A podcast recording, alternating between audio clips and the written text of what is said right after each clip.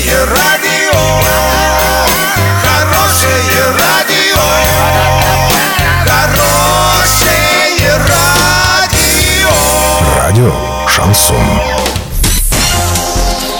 С новостями к этому часу Александра Белова. Здравствуйте. Спонсор выпуска – комиссионный магазин «Золотой». Осуществляйте мечты с нами. Картина дня за 30 секунд. Ситуация стабильная, но в Орске опасаются второй волны гриппа. Банковские долги россиян превысили 14 триллионов рублей.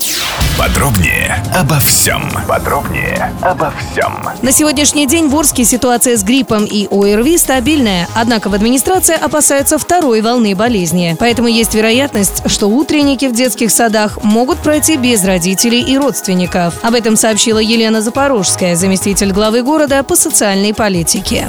Объем задолженности россиян перед банками достиг почти 15 триллионов рублей. При этом около половины из них приходится на ипотечные кредиты. Таковы данные Общероссийского народного фронта, с которыми ознакомились «Известия». Больше всего займов оформлено в Калмыкии, Тыве, Чувашии, Иркутской области и Ханты-Мансийском автономном округе. При этом сократилось число тех, кто не в состоянии погасить свои долги вовремя. Больше всего просрочек по выплатам зафиксировано в Ингушетии, Карачаево-Черкесии, Бурятии, Северной Осетии и Адыгее.